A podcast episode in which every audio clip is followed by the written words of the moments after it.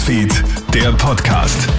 Hi, ich bin Tamara Hendrich vom Kronehit Newsfeed. Cool, dass du reinhörst. Hier ist ein Nachrichtenupdate für deinen Samstagabend. Es ist das Thema heute, die Krönung von Charles III. in der Westminster Abbey in London. Mit dabei waren hohe geladene Gäste, Schauspieler, Musikerinnen und Staatsoberhäupter. Auch Bundespräsident Alexander van der Bellen ist in London. Es ist ein Weltereignis, das natürlich auch enorme Sicherheitsvorkehrungen benötigt. Militärhistoriker Christian Ortner zu Puls 24. Heute ist de facto eigentlich alles im Einsatz, was noch irgendwie äh, verfügbar ist. Äh, wenn wir zusammenzählen, dass wir 5.000 bis 6.000 äh, Uniformierte, das sind aber die Angehörigen des äh, königlichen Haushalts gar nicht mitgezählt. Äh, das ist so ungefähr alles, was man im Großraum London zusammenbringen kann. Das war ja eine logistische Meisterleistung.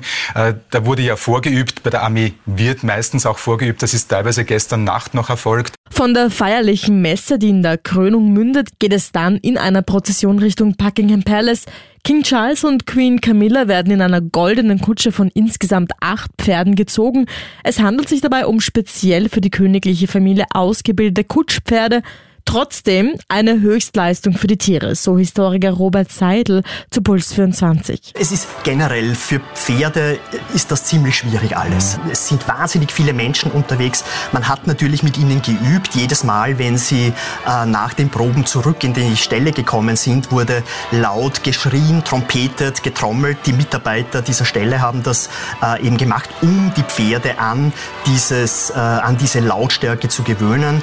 Der nächste Punkt bei dieser Kutsche ist auch, die kann nur im Schritttempo bewegt werden, weil sie so schwer ist. Der Abschluss des Spektakels, die berühmte Balkonszene um rund 15.30 Uhr.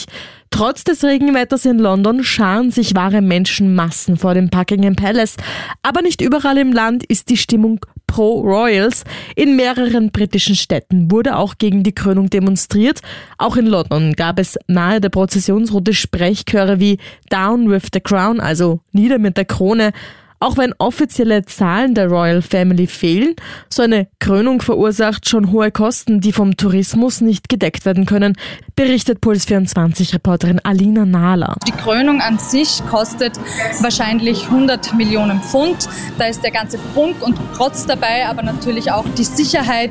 Dann gibt es ja am Montag einen extra Feiertag hier in Großbritannien anlässlich der Krönung. Dieser extra Feiertag kostet der Wirtschaft nochmal rund 2 Milliarden Pfund. Auf der anderen Seite stehen die Einnahmen. Laut dieser Bloomberg-Hochrechnung sind das in etwa nur eine Milliarde Pfund. Das heißt, wenn man diese Hochrechnung macht, dann muss man sagen, das ist ein ordentliches Minusgeschäft. Ein Wohnhausbrand in Oberösterreich fordert in der Nacht auf heute zwei Menschenleben. In Sewalchen am Attersee bricht gestern Nacht ein Brand aus, der sich rasch auf das gesamte Haus ausbreitet. Obwohl der Brand sehr früh entdeckt wurde, konnten die Einsatzkräfte das Gebäude nicht betreten. Das Feuer hat sich durch den gelagerten Unrat der Hausbesitzer noch mehr verbreiten können und so eine massive Hitze entwickelt.